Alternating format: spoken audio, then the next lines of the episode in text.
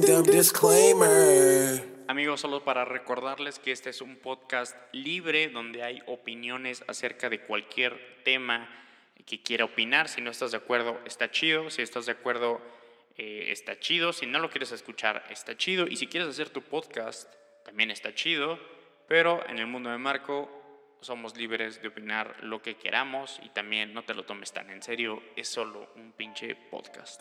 4, 3, 2, 1. Hola amigos, esto es El Mundo de Marco, Quarantine Mandatory, episodio número 4.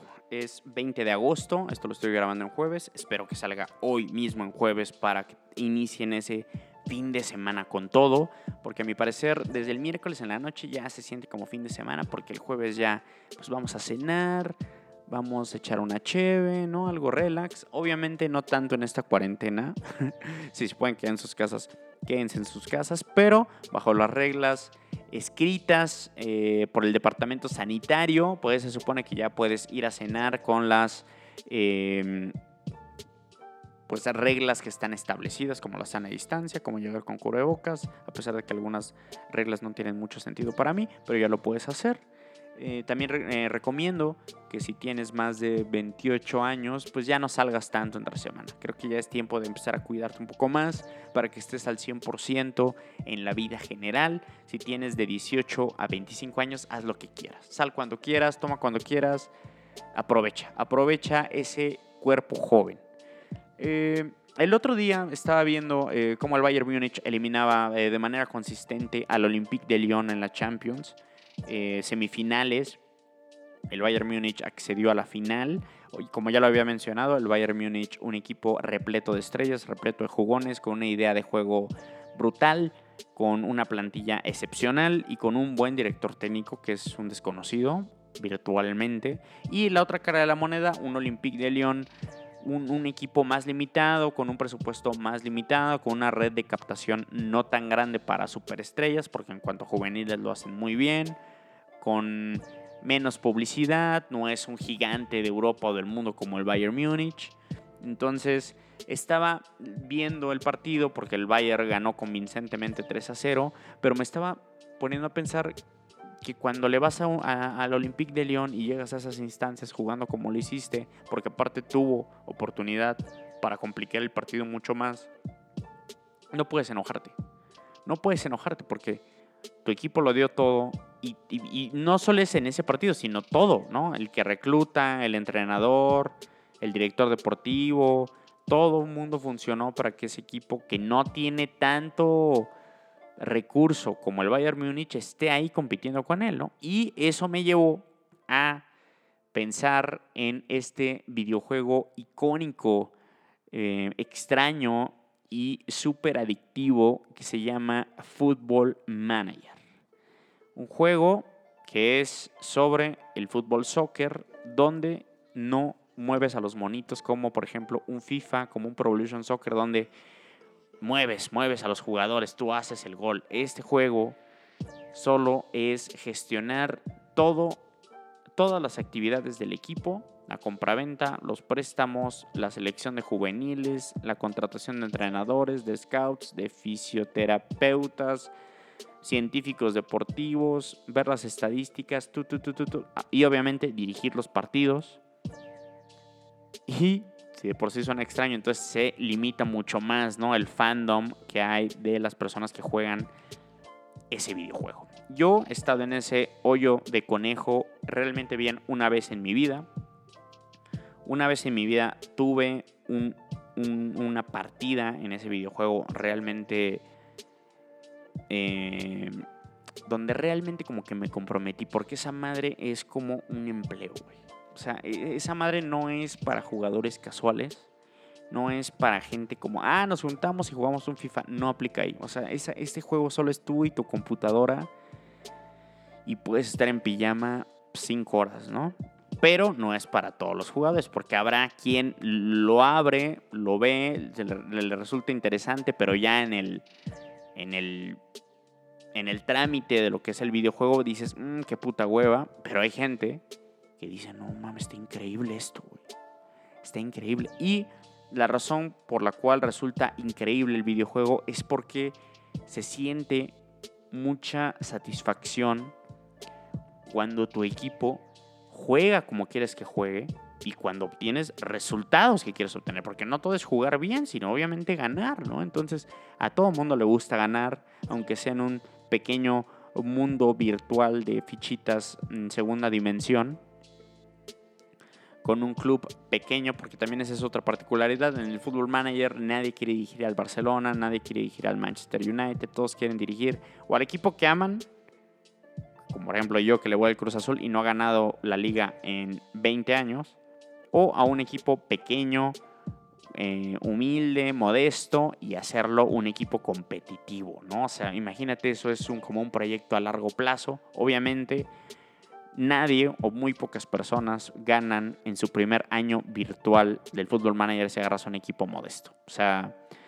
si agarras a un...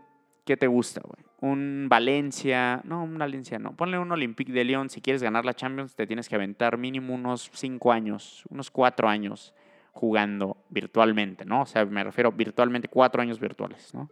Lo que lo puedes hacer en una semana si eres un pinche degenerado, o a lo mejor lo puedes hacer en un mes, ¿no? Eh, yo tuve una partida, la cual me la pasé increíble, eh, donde jugué con el Cruz Azul gané con el Cruz Azul, estuve como cinco años virtuales ahí en el Cruz Azul, gané un par de títulos, le gané una final al América, ve qué mágico, güey.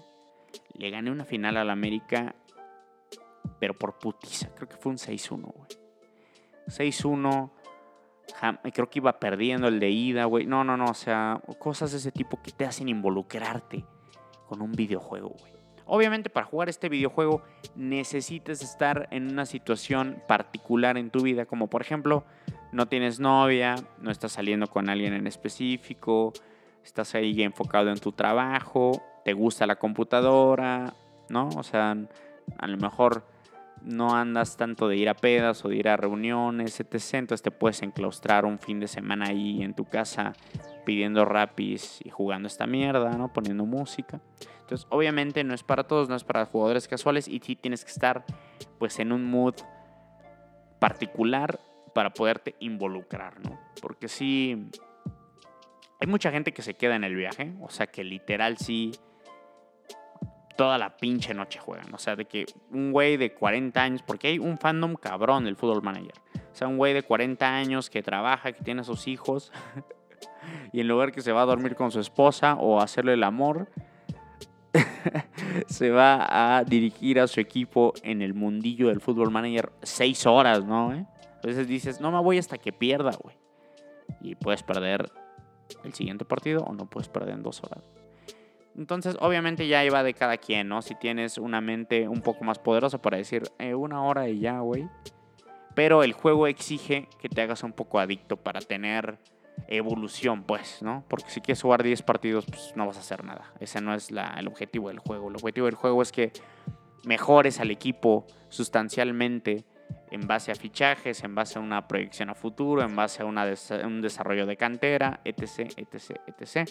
Y por último, para terminar con este tema del Football Manager, hay un artículo, un relato en este portal que se llama Letras Libres, que se llama Videojuegos, un romance, dos puntos, Football Manager. Lo escribe Rodrigo Márquez Tizano es del 2013. Yo no había jugado Football Manager. Cuando vi que alguien reposteó esta madre en Twitter, lo leí y dije, güey, tengo que jugar esta chingadera. Eh, y el, relato está buenísimo, güey. O sea, si lo pueden leer, aunque no les guste tanto los videojuegos, aunque no les guste, aunque no tengan intenciones de jugarlo, esta madre que escribió Rodrigo está buenísimo. De verdad lo recomiendo. No se tardan más de 5 minutos en, en jugarlo. Y si tienen curiosidad de saber de qué se trata el Fútbol Manager, porque no les queda claro, si leen esta madre creo que les queda muy claro. O sea, si lo buscan en Google, en letras libres, Fútbol Manager, les va a salir. Entonces, la verdad, recomiendo porque aparte está genialmente escrito, eh, te da todo el contexto de cómo está ese güey en su vida y por qué se metió al manager, al fútbol manager. Entonces, está muy bien, la verdad, recomiendo porque es una gran lectura aparte. Eh, pasando a una sección famosa ya de este podcast en cosas que me hacen vivir en el internet. Algo muy viejo, pero que veo a veces recurrentemente cuando quiero reírme, el video del Tano Pazman. El Tano Pazman es un aficionado, un hincha eh, aguerrido, un enfermo de River Plate, de Club Atlético River Plate, uno de los dos equipos más grandes de la Argentina. Y hace unos años, no, sé, unos seis años, no sé si más, River Plate descendió. Es como si el Real Madrid o el Barcelona descendieran a segunda división, ¿no? Entonces, estaban teniendo dos partidos contra un equipo menor, pierden el partido y un, hijo, el hijo del Tano Pazman, lo graba para ver cómo reacciona el partido en la televisión y es una puta gozada. eh, es un crack el Tano Pazman, tira un chingo de líneas icónicas que se han hecho famosas en esta historia del internet. eh, o al menos famosas en el círculo que yo manejo en Twitter o algo así. Entonces, si no han visto el video del Tano Pazman, también lo recomiendo un chingo. Eh, Tano, Pazman es con dos S y es como se escucha, P-A-S-S-M-A-N. Tano Pazman, buenísimo, súper divertido. eh, lo recomiendo, lo recomiendo el Tano Pazman, qué crack, qué ídolo. eh, sigue vivo el señor. Y de hecho, obviamente, después de sufrir tanto, pues eh, la vida lo recompensó con el renacimiento de River Plate de la mano de Marcelo Gallardo, ¿no? Que es un señor técnico ojalá un día el Cruz Azul encontraría a alguien así. Pero bueno. En otro tema, ah, estoy, he estado platicando en un grupo de WhatsApp donde tengo a primos, eh, primas, y está el novio de mi prima, el cual considero es un tipo bastante inteligente y le gusta mucho como debatir, ¿no? Y le ha dado mucho, y me gusta a mí también discutir, le ha dado mucho por compartir sus gustos musicales. eh, y bueno, eh, creo que la otra vez dijo que Mac Miller era muy bueno o algo así, lo cual yo le dije que era una pinga. Y eh, como muchas personas, pues denigró un poco a Drake, ¿no? Porque a mucha gente le caga Drake porque en primera es un ícono, en, en segunda es el artista yo creo más grande del mundo actualmente, en tercera se toma unas selfies que sí te emputan. Y pues es Drake, es Drake, entonces... Pero aún así yo le dije, Drake tiene una cantidad enorme de éxitos y de beats icónicos y de rimas icónicas y de grandes canciones que no mucha gente conoce y conocen la de Kiki, Do You Love Me, ¿sabes? Eso no es Drake. O la rola con Rihanna, que la verdad yo ni sé cómo se llama, ese no es Drake, güey. Entonces por eso me hice la tarea de escribir una lista de canciones de Drake por si quieren saber qué es ese Drake. ¿Quién, es Drake o por qué le mama tanto a Marco, que es, que es el señor de este planeta? ¿Por qué le gusta tanto Drake? Entonces, si quieres saber eso, te dejo aquí las mejores canciones de Drake. Y voy a empezar. House Atlanta Vegas, The Resistance, Over, Show Me a Good Time, Light Up, Shot for Me, de las mejores, Headlines, Curl Up, Look What You've Done, de las mejores, T-Moto, Fort Sting, Hold On We're Going Home, Jobman, Keep the Family Close, buenísima, Nine, Feel No Ways, Controla, Grammys, Pop Style, Passion Fruit, Portland, Galchester, Fake Love, Nonstop, Elevate, God's Plan, Can't Take a Joke, 5 a.m. in Toronto, Chicago Freestyle, Landed, Sicko Mode, I'm on One, Boat, All Me, mi favorita tal vez, Diplomatic Immunity, 100, que es con The Game, Omerta, No Guidance, Money in the Grave, Back to Back y Popstar, que es muy reciente Popstar con DJ Khaled.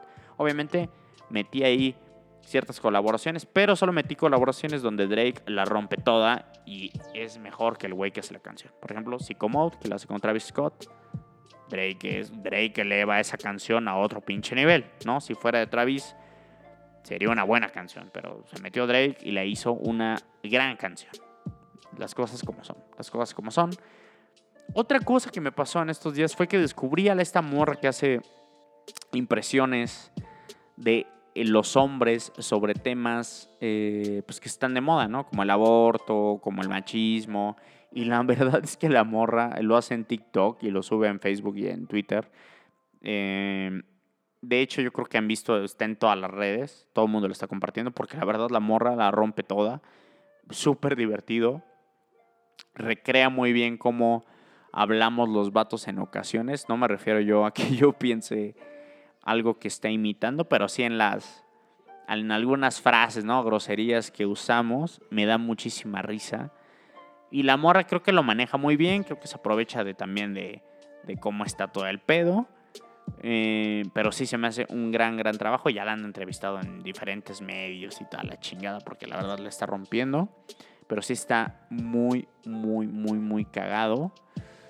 Eh, obviamente, bueno, no sé, no, la morra es chida. Eh, solo se me hace un poco arbitraria la forma en la que ahora, en lo que sí debe dar risa y en lo que no debe dar risa, ¿no? Como que eso no me gusta un poco, pero la verdad la morra es muy buena.